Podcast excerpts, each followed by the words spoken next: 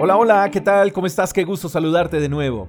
El libro de los comienzos, Génesis capítulo 1, versos 1 y 2 dicen, En el principio Dios creó los cielos y la tierra, y la tierra no tenía forma porque estaba desordenada y vacía.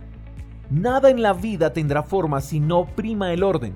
La tierra no tenía forma porque estaba desordenada y vacía, entonces Dios empezó a poner las cosas en orden, porque un día hizo la luz, otro día hizo los cielos, otro día hizo los mares, y así fue poniendo orden a la tierra.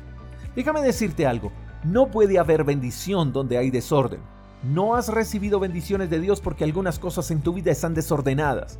Entonces las bendiciones no las recibes no porque Dios no quiera bendecirte, sino porque Dios no puede bendecir algo que está desordenado.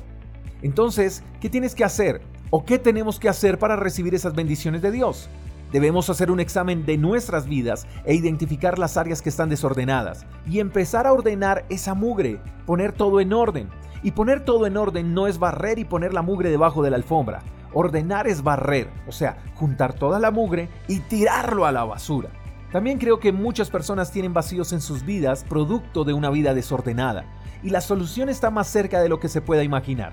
Si quizás estás escuchando este devocional y tienes vacíos en tu vida que con nada has podido llenar, quiero que sepas que solo Dios puede llenar esos vacíos y los puede llenar poniendo en orden tu vida.